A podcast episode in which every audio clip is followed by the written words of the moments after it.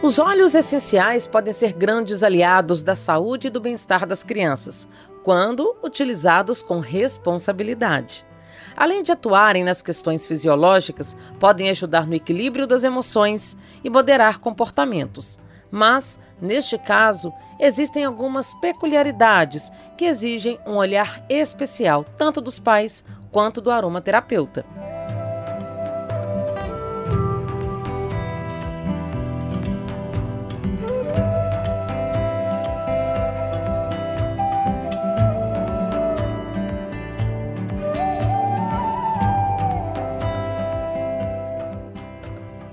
E é sobre isso que vamos falar hoje no Sintonia Aromática. Se você está aqui pela primeira vez, seja muito bem-vinda, muito bem-vindo. Eu sou Priscila Mendes e este é o podcast da Laslo, essencial para você que busca uma vida mais leve. Tem sido cada vez mais crescente a busca pela aromaterapia no universo infantil. Mas este assunto requer muita cautela, já que este é um ser que está passando por transformações físicas, cognitivas e emocionais. Existem marcos de desenvolvimento que variam de acordo com cada faixa etária e nos ajudam a compreender determinados comportamentos de uma criança. Assim, a aromaterapia precisa ser bem direcionada, considerando-se as fases de vida do interagente. E quem chega para explicar tudo isso é a bióloga, doutora em ciências e pós-graduanda em neurociências, Karina Góes. A Karina também é aromaterapeuta com foco em transtornos mentais e comportamentais e do neurodesenvolvimento. Seja muito bem-vinda, Karina. É um prazer te receber aqui. Obrigada, Priscila. O prazer é meu de poder estar aqui com vocês e pela confiança com o meu trabalho. Ah, nós que agradecemos. Bom, nós vamos falar aqui de um assunto que eu considero muito interessante e que pode ajudar muitas famílias que lidam aí com crianças né, em fases de desenvolvimento e aromaterapia aliada a tudo isso. Mas antes, Karina, é, eu queria que você contasse um pouquinho né, da sua história. O que mais te inspirou a trilhar esse caminho junto dos óleos essenciais, da aromaterapia, é, com foco na questão comportamental, principalmente aí, das crianças? Bom, é, eu tenho uma filha que tem síndrome de Down, e ela foi uma grande inspiração para que eu pudesse cuidar das questões comportamentais. Associado a isso, eu tenho um filho mais velho e sempre foi um cuidado muito grande meu olhar para as emoções. Porque quando a gente tem uh, dois filhos e um deles tem uma necessidade especial, o outro irmão acaba sofrendo bastante, né? Então a gente uh, precisa cuidar muito desses momentos de desenvolvimento, para que a gente não gere traumas, para que a outra criança também se sinta acolhida, para que haja uma interação e amor, né, dentro da família. Então são processos desafiadores e que me fizeram aí buscar é, alternativas de cuidados, né, já dentro do meu, é, a minha forma de maternar, né, sempre foi assim, já com o meu mais velho também. E quando a Júlia chegou, eu fui buscar mais ainda compreender esses momentos para que eu pudesse cuidar dos dois com uma melhor qualidade. Veio a aromaterapia, né? Aí a gente se apaixona.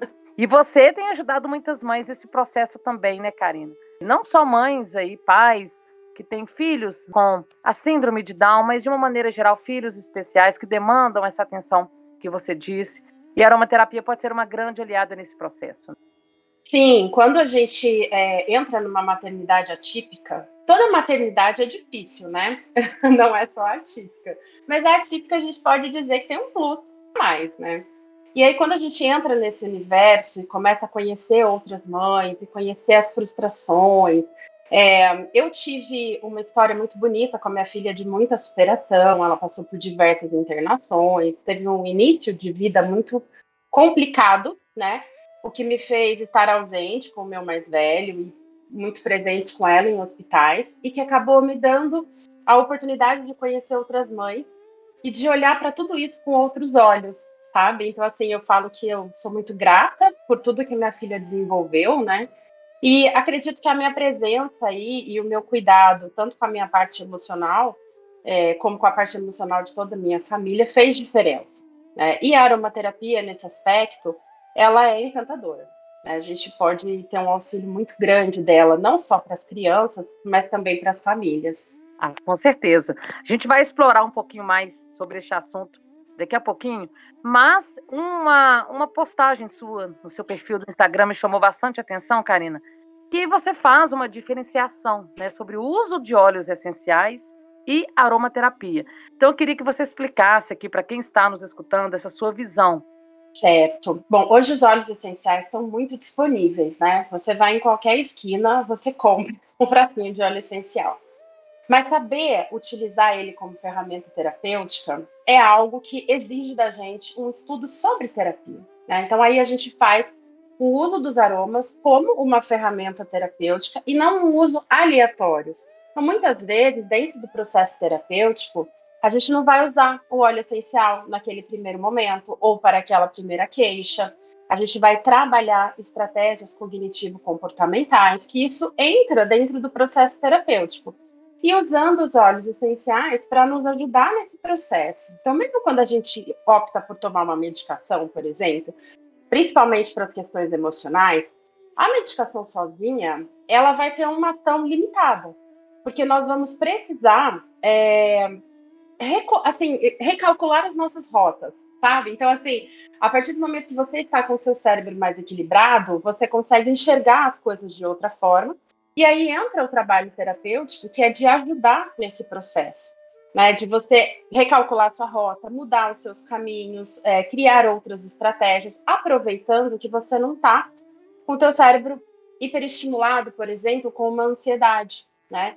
Então, utilizar os óleos essenciais associado a isso faz toda a diferença. E no caso da criança, eu vou deixar você me perguntar depois, mas enfim, no caso da criança, é, isso é muito importante porque a gente tem um ser humano em desenvolvimento. Então, isso faz toda a diferença. É, lidar com criança precisa ter esse olhar mais apurado, né? O aromaterapeuta aí que deseja trabalhar, né? Ajudar esse público infantil, acho que tem que ter essa visão integrativa, né, Karina?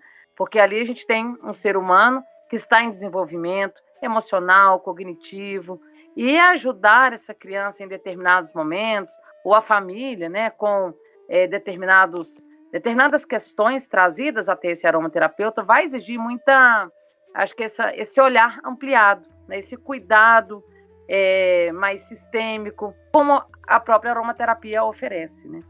Exatamente, Priscila. Um óleo essencial, ele não vai agir só em um lugar específico, sabe? A gente tem diversos componentes ali dentro e é por isso que eles são tão incríveis, né? Que eles conseguem atuar em vários aspectos do nosso organismo ao mesmo tempo.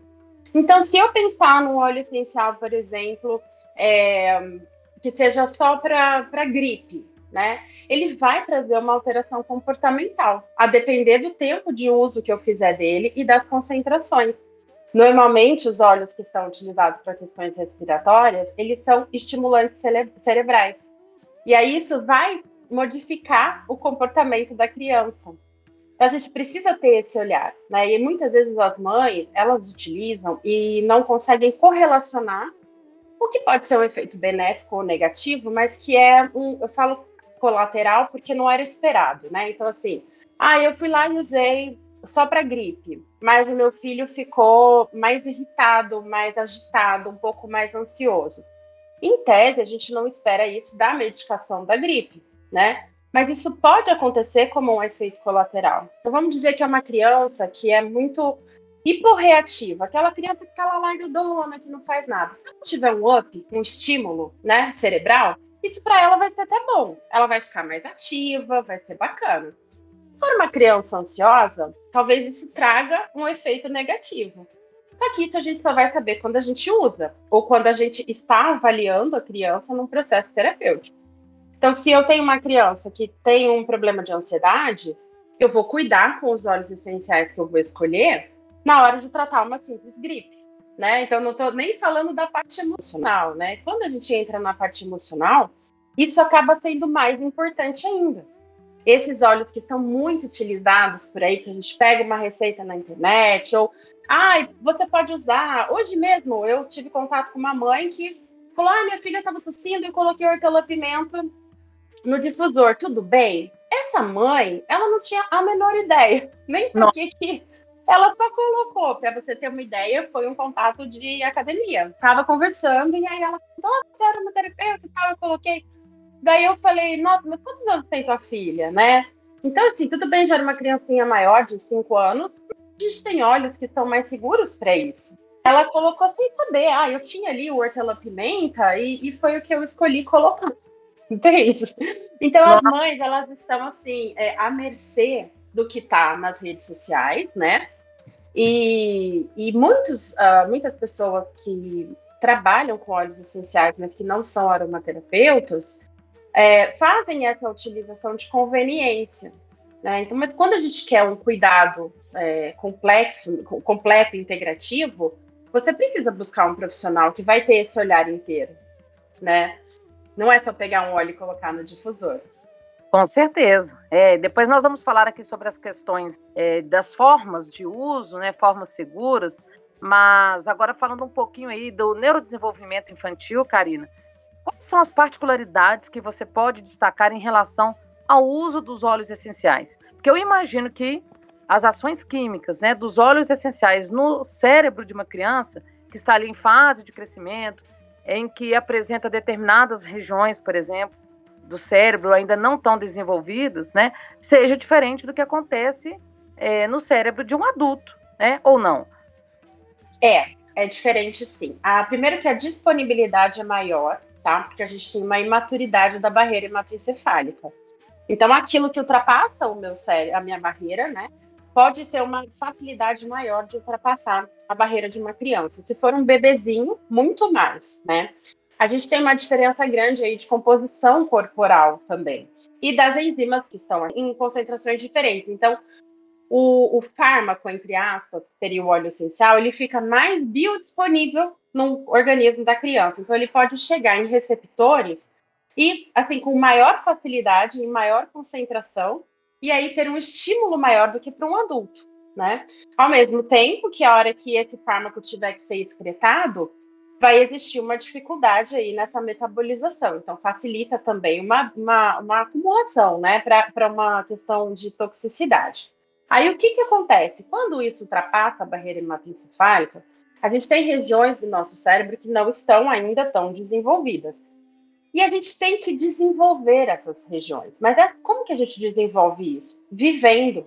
Né? Esse é o maior problema quando as mães hoje são muito imediatistas então, chorou hoje, preciso colocar alguma coisa para não chorar. Ah, meu filho dormiu mal essa noite, preciso colocar alguma coisa para ele dormir melhor. Meu filho fez birra. E aí é que vem esse processo terapêutico de compreender que a criança nasceu, ela não sabe falar, né? O processo de comunicação dela é através do choro. A criança vai ter cólica, né? E o processo de desenvolvimento do sistema digestivo dela também vai ser através né, de comer, de essas enzimas serem ativadas, da motilidade intestinal aumentar, e isso vai gerar cólica, né? Além do que tem toda a parte emocional, materna, né? E também alimentação materna, mas estou falando assim, coisas que acontecem, né? Não, não nasceu pronto, não é um adulto, né? Então, uh, o que eu percebo é que as mães estão muito imediatistas no sentido de resolver qualquer coisa, porque elas estão exaustas, e elas não dão um tempo de maturação para essa criança. Uma criança que começa a fazer birra, por que, que ela faz birra? Porque ela ainda não tem desenvolvido a flexibilidade dela cognitiva e emocional. E como é que ela vai desenvolver isso? Vivendo o sim e o não. E como que ela aprende o que, que é não e aprende a respeitar o não? Quando ela é, testa algo. Então ela vai te testar e ela vai ouvir o não. Mas ela precisa te testar várias vezes porque ela não tem as conexões que você, adulta, tem, né?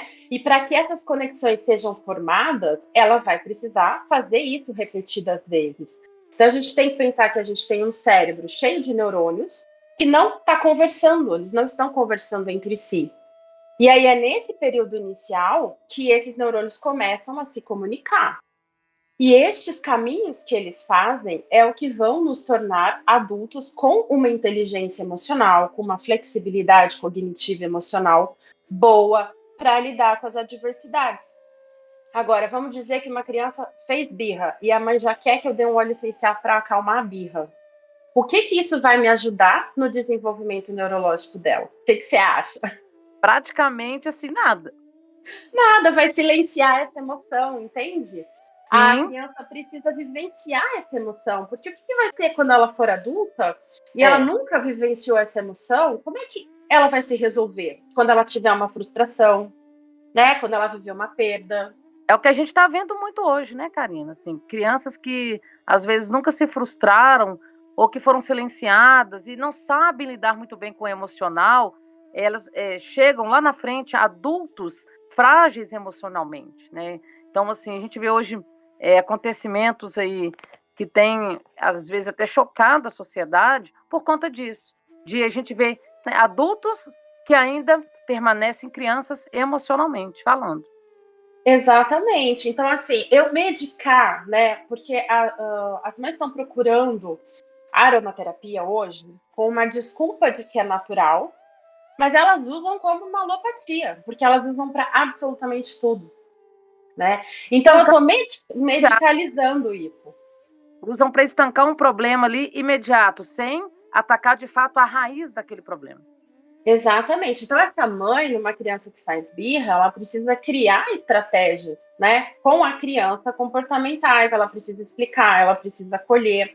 E aí a gente tem um ponto também importante para ser olhado, uma criança que faz uma birra muito fora do comum, é, durante o período gestacional, se foi uma gestação de muito estresse, e esse estresse não precisa ser de uma doença, de uma perda de um parente, mas pode ser um estresse de trabalho. Vamos dizer que você trabalha num lugar e que teu chefe está sempre brigando com você, que você está sempre né, com seus níveis de cortisol mais alto. O que, que acontece? Esse cortisol ultrapassa a barreira placentária, né? E aí ele estimula a parte emocional da criança, o sistema emocional da criança, o límbico, né, que seria ali regido pela amígdala, ele acaba estimulando essa amígdala mais vezes. Então é como a gente. Se a gente tem altos níveis de cortisol, a nossa amígdala, que é quem reage ao ambiente, ela acaba ficando muito alerta, né? Então a qualquer motivo ela grita, vamos dizer assim, né? E aí a criança que teve uma gestação, que teve muito estresse, ela já nasce com uma amígdala que a gente chama de hiperativada. Então, ela já nasce como se ela estivesse num ambiente hostil. Esse é um problema que a gente tem encontrado demais ultimamente. Até pelo fato de nós mulheres hoje em dia fazermos de tudo, né? Então a gente está trabalhando, a gente está cuidando da casa, a gente está preocupada com a gestação, enfim. É. E muitas vezes sai do nosso controle isso, né? Não é para que a gente se culpe, mas é que para que a gente saiba que esse estresse gestacional pode impactar nessa criança. E aí sim a gente pode ajudar também com a aromaterapia. Nesse caso, a gente vai pensar na aromaterapia antes do que numa criança que não teve nada, entende? Que a mãe só está sem paciência, assim, para ensinar dentro desse processo de birra. Mas aí tem estudos que demonstram que é, esse aumento de cortisol gestacional pode aumentar em até 6% o tamanho da amígdala. Nossa. E aí isso reage, é, é, aparece né, como um problema nos terríveis dois anos, que é o momento que a criança começa a ouvir o não e a responder para esse não, e aí ela responde de forma mais hiperreativa, entendeu? Mas por quê? Porque é como se toda hora alguém estivesse batendo ali naquela porta daquela amígdala e falando: olha, o mundo aqui reaciona. Que a amígdala, nosso, ela, ela responde ao nosso mecanismo de sobrevivência, né? Ela que, que gera isso, ela que vê o perigo, ela que vê a tranquilidade, ela que controla o medo, entende? Principalmente na criança, na primeira infância, que a gente não tem a nossa área cognitiva, que seria o nosso córtex pré-frontal, principalmente, né? Que seria uma área mais racional, ela não está funcionando bem ainda. Isso é outra coisa que a gente precisa conversar com os pais. O teu filho, ele tem o cérebro hoje funcionando primitivo que é um cérebro emocional, que a gente chama. Então, ele reaciona tudo com emoção, porque ele não consegue racionalizar. Uma, porque essa área ainda não está desenvolvida, né? E outra, porque ele não tem experiência de vida. Então, para que ele saiba racionalizar e reacionar de forma correta, ele precisa ter a experiência de vida. Então, vê como é importante?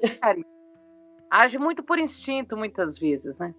É, mas essa impulsividade, Priscila, ela é normal, porque quem trava essa impulsividade é o córtex pré-frontal. E ele ainda não está desenvolvido. Entende? Ele precisa se desenvolver. Para que ele se desenvolva, eu preciso que esses neurônios comecem a fazer conexões, ou seja, dentro da vivência da criança.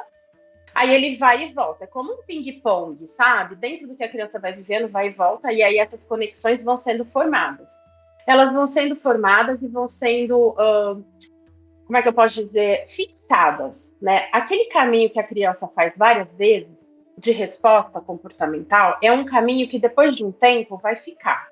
Então, uma criança que é muito ansiosa e que vive neste caminho de ansiedade, ela vai ser muito boa em ser ansiosa e vai ser um adulto muito bom em ser ansioso.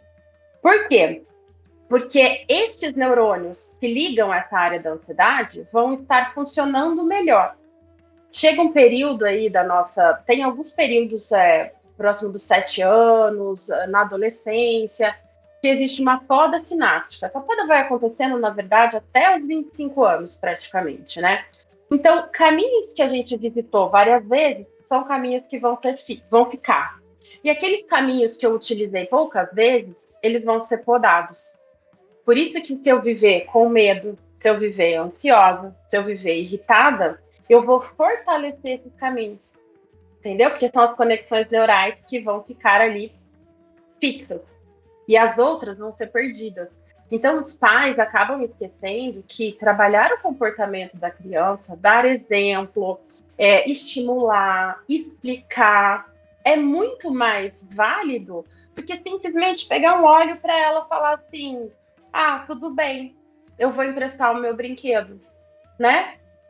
Então eu vou uhum. dar um óleo calmante. Eu dou um óleo calmante, a criança ela fica menos reativa e ela vai lá e empresta o brinquedo, tá tudo bem. Só que ela emprestou o brinquedo, entre aspas, como se ela tivesse com a emoção silenciada, né? Sim. Ela não emprestou o brinquedo porque ela entendeu que emprestar o brinquedo é bom e que existe algo que vai voltar para ela nesse sentido? Talvez uma amizade, né? Talvez um momento de alegria com um amiguinho. Não, ela emprestou porque ela não teve emoção naquele momento. A pessoa sem emoção pode virar um adulto depressivo depois. E assim, quem aí não passou por isso, né? Empresta, você está sendo egoísta, aquela coisa, né? Na obrigação de que a criança tem que emprestar. E hoje, a comunicação não violenta, principalmente aí, quem já lida com as crianças e traz a comunicação não violenta como forma de educação, é, bate muito nessa tecla, né? De forçar a criança a fazer aquilo que ela não está preparada emocionalmente, aquilo que vai contra, muitas vezes, a vontade dela, que é o caso do brinquedo. Porque tem aquela fase em que a criança, né? E eu passei por isso com meu filho, é, de não querer emprestar um brinquedo ele por volta dos seus dois anos, e de jeito nenhum, enquanto um outro coleguinha num parquinho emprestou o brinquedo. A gente fica. É, sem Já até com vergonha. É, sem ter um, onde enfiar a cara, né? Mas é, é super importante que a gente explique para essa criança, como você trouxe aí, é, o que, que ele vai ganhar em troca. Se fosse comigo, né? Você compra um carro novo e aí chega alguém e pede, você me empresta o seu carro? Você fala, não, né? Como assim, né? Vou pegar o meu carro, né? Acabei de comprar, é um carro novo, eu gosto muito do meu carro. Não sei, estou dando um exemplo aqui de um carro. Sim, mas, mas a gente não empresta é. mesmo, né? Então, então por que a gente vai forçar uma criança é, a emprestar aquilo que ela não vai se sentir confortável? Né? A gente está ensinando para essa criança, muitas vezes, que, a ter que ceder às vontades alheias, a ter que dizer sempre sim. E isso é um problemão lá na frente. É, porque senão ela vai ser reprimida, porque ela tem que dizer sim, porque ela precisa satisfazer a vontade de alguém, e não às vezes a, a dela mesma essa criança, depois até na adolescência, né, ela é uma criança muito passiva e ela busca ser aceita. Então, quando ela entende que ela vai apresentar a opinião dela, ela tem medo, né? Ela tem medo de ser tolhida, ela tem medo de não ser aceita. Isso acarreta depois para gente em várias questões uh, fisiológicas, né? Aí começa a estourar também. Eu gosto muito da parte de psicossomática. Às vezes o pessoal acha uma viagem, mas a gente percebe, né? E eu sempre explico a psicossomática assim, o nosso corpo ele vai reacionando aquilo várias vezes, né? Então, por exemplo, quando eu tenho medo, eu tenho uma descarga de adrenalina e eu tenho um ataque cardíaco. Se eu viver com medo, fica fácil de eu ter um problema cardíaco, por exemplo. Entende? Porque toda hora o meu coração, né, teve essa alteração fisiológica, né? Então é importante a gente ir trabalhando essas emoções, para quando as coisas aparecerem, a gente realmente saber o que fazer. Então, assim, utilizar o óleo essencial de cara para qualquer coisa não é a primeira opção uh, que eu trabalho. Né? E a gente também tem que ser muito realista com os pais. O que é que você espera? Por exemplo, é, eu já tive mães me buscando com relação à síndrome de Down. Né? Eu preciso que minha filha tenha mais foco, eu preciso que ela entenda melhor as coisas. Tudo bem, só que existe uma limitação da síndrome. Eu não posso prometer que ela vai usar óleo essencial e não vai mais ter síndrome de Down. Entende? É. As pessoas hoje elas buscam essas soluções, a mesma coisa com os autistas, né? E, e às vezes chega para a gente assim, né? A criança faz milhões de terapias, ela tem ali é, o horário da escola e a tarde toda tomada de terapia. E aí ela precisa fazer tarefa de casa. Na hora da tarefa de casa ela tá sem foco. Pô, tá normal ela tá sem foco. Se ela teve foco na escola a manhã inteira e foco a tarde inteira nas terapias, e daí ela chega em casa, janta e tá na hora de dormir, é óbvio que ela não vai querer, né? Não vai estar tão focada na hora de fazer a atividade de casa.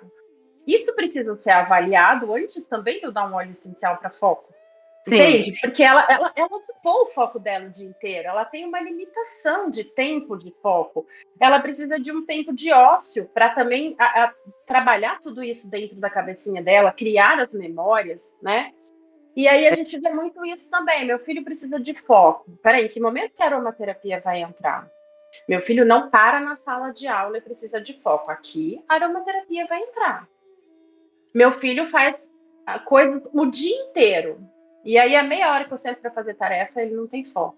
Peraí. né? Então, é. não é bem assim. Respeita Exatamente. E aí, Karina, você falando dessa questão do foco, e às vezes a gente né, pega um recorte, né? Igual você falou, ah, é, teve foco a manhã inteira, teve foco à tarde na, nas terapias, mas chegou no momento é, da lição de casa, não tinha foco. Talvez a gente está tendo aquele pequeno recorte né, da criança e já começa, é, não estou generalizando, obviamente, mas tem muitos casos assim que começam a, a intrigar os pais, instiga a buscar também uma consulta, né, com um neuropediatra, enfim, para avaliar a situação. E o que tem me incomodado bastante, eu tenho visto muito, é um crescimento assim acentuado de diagnósticos de crianças, tanto com transtorno do espectro autista quanto com déficit de atenção. Então, é, a gente precisa ter muito cuidado.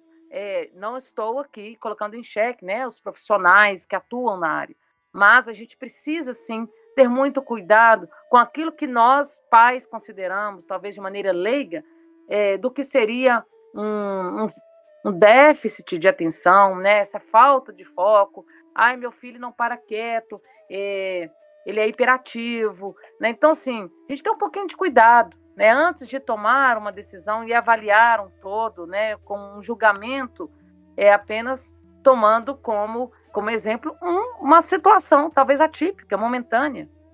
Exatamente. Assim, o neuropediatra, né, o mesmo psiquiatra, normalmente, quem é que tem mais contato com a criança? Ele vai ouvir o cuidador. É claro que ele vai observar a criança ali no consultório dele naquele momento, mas é um, é um recorte também, né? Então, não é por aquela observação que ele vai definir um diagnóstico e que ele vai dar uma medicação né? Agora, hoje em dia, os pais, é o que você falou, uh, meu filho subiu e pulou no sofá. Bom, eu me lembro de levar várias broncas porque eu subi no sofá dos meus pais, entendeu? Mas criança explora. Eu acho que a gente tem que se preocupar com aquela criança que não explora, aquela criança que, que não tem o contato, que não tem socialização, que não pergunta os porquês, que se isola, né? Essa é uma criança que está fora do contexto de criança que a criança que brinca, a criança que não quer parar de brincar para fazer tarefa, a criança que segura o xixi porque não quer parar de brincar, né? É. Essa é a criança normal, a criança do, sabe, típica do dia a dia, não é? A palavra normal não é correta no, no sentido quando a gente fala de típica e atípica. Eu não gosto muito, eu, eu não. Ah, eu não sou encanada com isso, né? Eu penso que eu brinco, aliás, ninguém é normal, né? Nem eu. Mas às vezes as pessoas acabam é, se incomodando com essa palavra, né? Mas é uma criança que está dentro do esperado. Essa criança que pulou, né? Essa criança que algumas vezes veio a desafiar os pais. Não é a criança que gritou, que xingou o pai, mas é uma criança que falou: por que, que eu não posso? Mas eu quero, né? Uma criança argumentativa. Isso é muito importante. Agora, no pós-pandemia, esse número aumentou demais. E aí existiu o problema da pandemia de falta de socialização. Então as crianças menorzinhas, elas ficaram com excesso de estresse, né? Elas ficaram presas dentro de casa.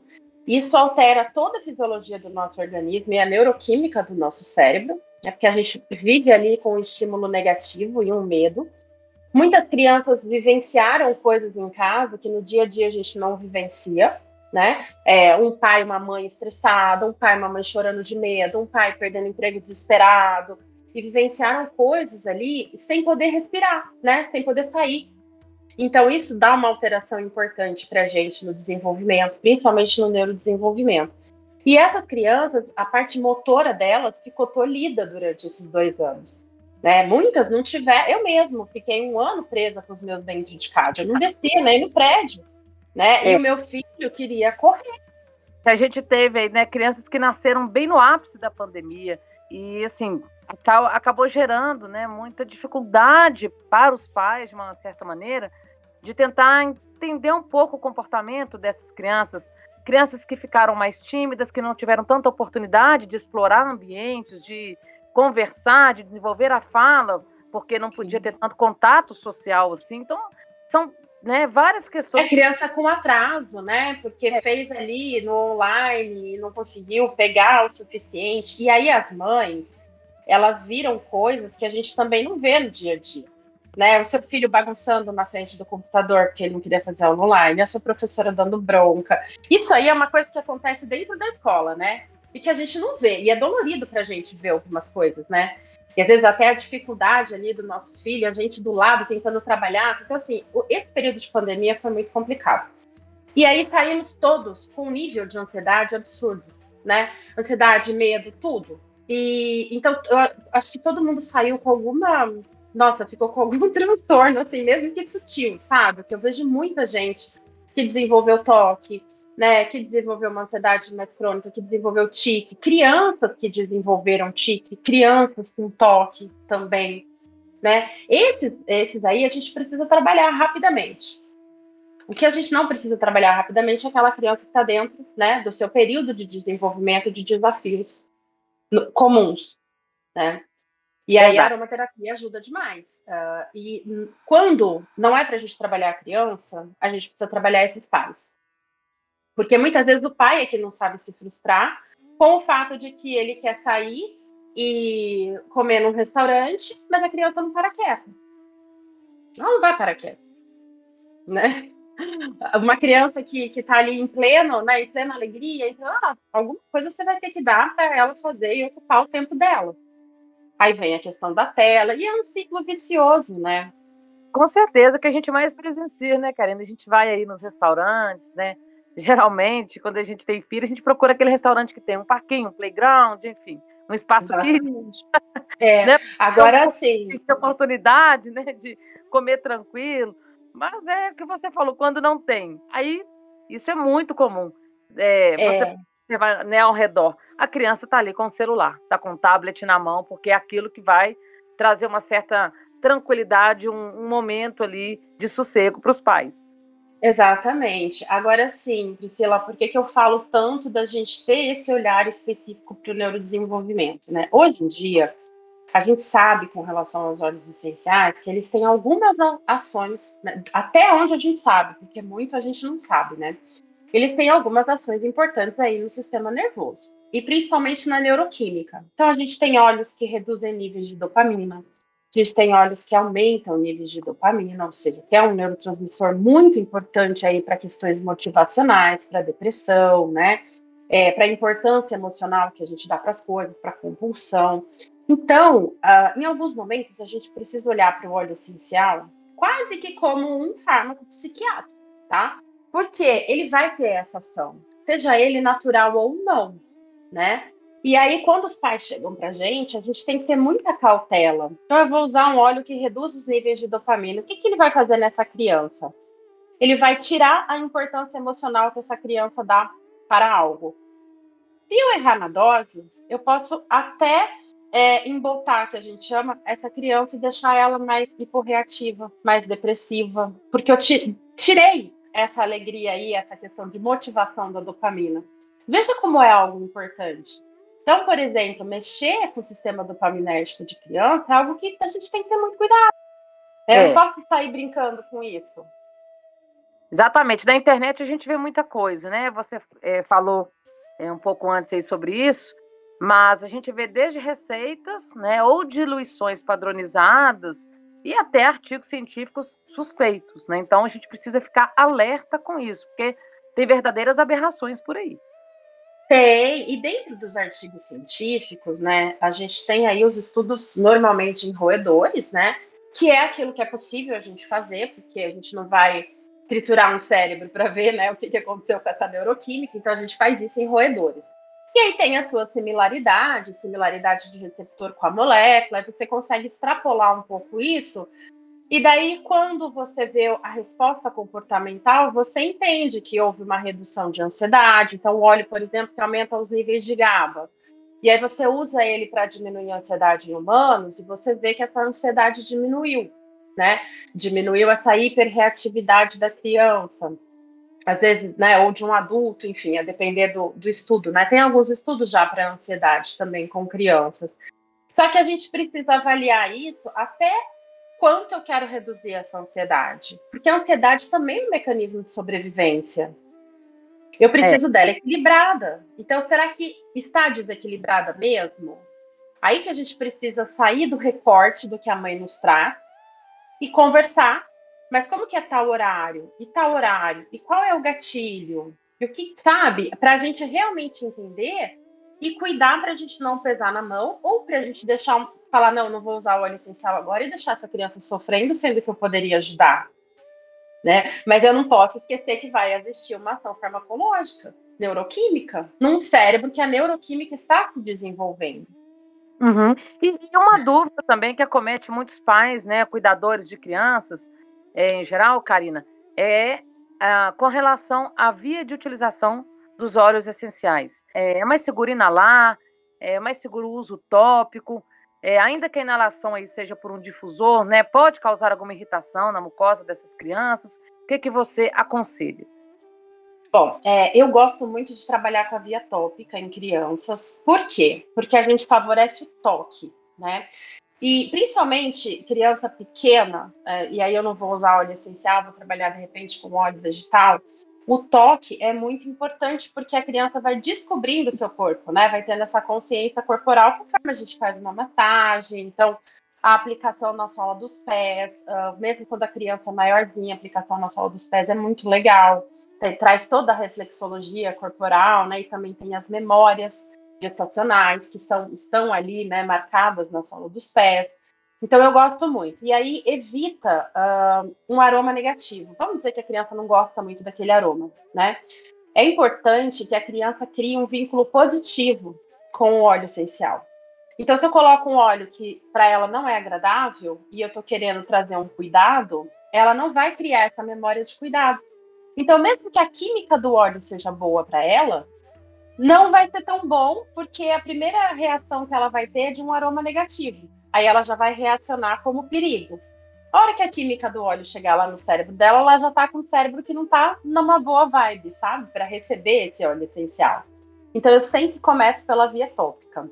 E aí depois de uns dias, se eu sentir necessidade, eu coloco na via inalatória.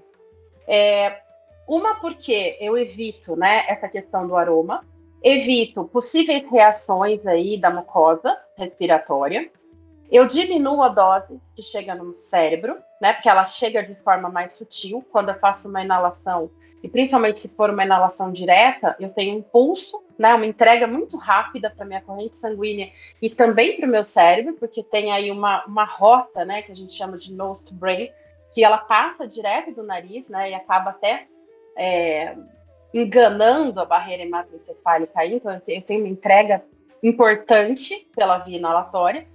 E aí, para a criança, eu prefiro ser mais sutil. Então, eu começo com a via tópica. Se eu vejo necessidade, eu coloco a inalatória, normalmente no difusor ambiental. Que daí isso também vai se diluir no meio ambiente, né? Não vai ser uma coisa tão direta como pegar uma fita olfativa, inalar diretamente. Né? Mas dá, dá para a gente usar um colarzinho, dá para a gente usar uma pulseirinha, a gente pode fazer uma pré-diluição para esse aroma não ser tão forte.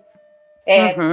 A maioria das crianças hoje em dia tem alguma questão respiratória, né? Ou é rinite, ou é, tem uma facilidade, uma propensão à asma. Então, aí esses aromas muito fortes às vezes incomodam muito, trazem até uma irritabilidade, não pela química do óleo, mas pelo desconforto mesmo, né? De estar em contato com aquele aroma. Então, a via tópica é uma forma bem segura da gente trabalhar e ter essa entrega também, né? Só que ela vai uma entrega mais prolongada e devagar. É, não é aquele pulso da inalação. E, e, a partir de qual idade você recomenda a introdução, né, dependendo do caso, de óleos essenciais, Karina? Bom, uh, bebês, acho que um dos únicos consensos que tem na aromaterapia é que bebê abaixo de três meses não deve utilizar nenhum tipo de óleo essencial, né? Aí depois disso já vai muito é, por questões de risco-benefício. Eu vejo assim, sabe? É, vai haver um benefício que supere qualquer risco da criança não, não se dar bem com o óleo essencial, aí a gente utiliza. Mas eu não sou aquela que recomenda ficar utilizando para tudo. Ah, teve uma febre, ao invés de eu utilizar um antitérmico, eu vou é, utilizar o óleo essencial, principalmente quando é começo. Você não sabe se, se a febre do teu filho sobe muito rápido, se ele tem tendência a convulsionar.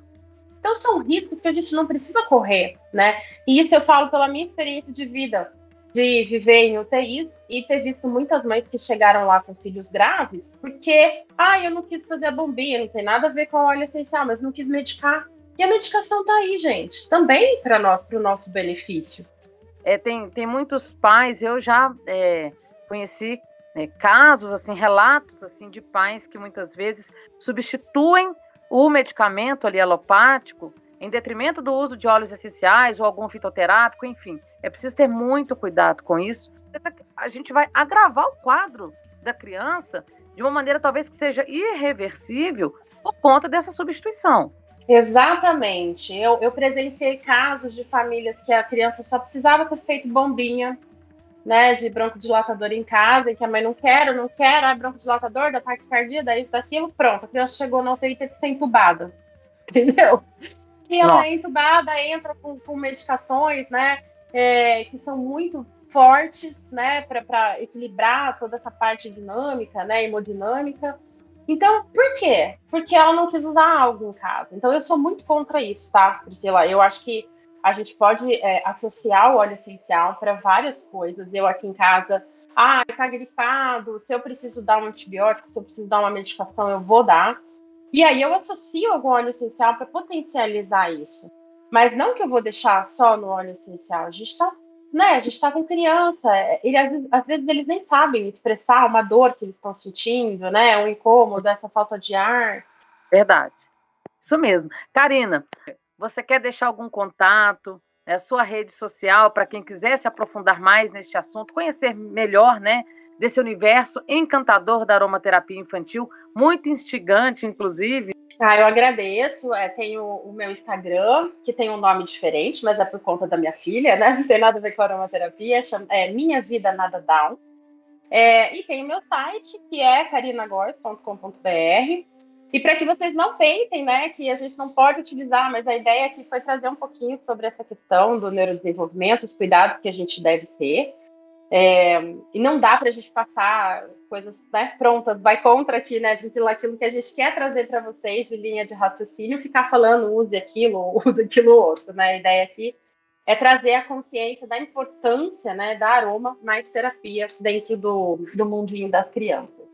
Bom, Karina, eu quero agradecer a você por é, estar aqui conosco hoje, trazendo essas informações que agrega tanto aí para o universo da aromaterapia, para quem nos acompanha aqui no Sintonia Aromática.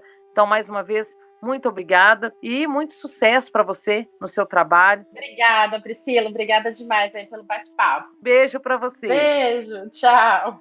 Tchau, tchau. Essa é Karina Góes, bióloga, doutora em ciências e pós-graduanda em neurociências, além de aromaterapeuta. Aproveite e avalie o nosso podcast na plataforma de sua preferência. A sua opinião é muito importante. E se você gostou, compartilhe para que mais pessoas possam se beneficiar deste conteúdo. Lembrando que você também pode interagir com a Laslo pelas redes sociais, como o Instagram e o Facebook. Basta seguir o perfil laslo.oficial. Você fica por dentro dos lançamentos, das dicas e promoções. Como dizemos nós mineiros, bom demais da conta, não é mesmo? E eu fico por aqui, agradeço a você que esteve nesta sintonia comigo. Um beijo e aquele abraço aromático.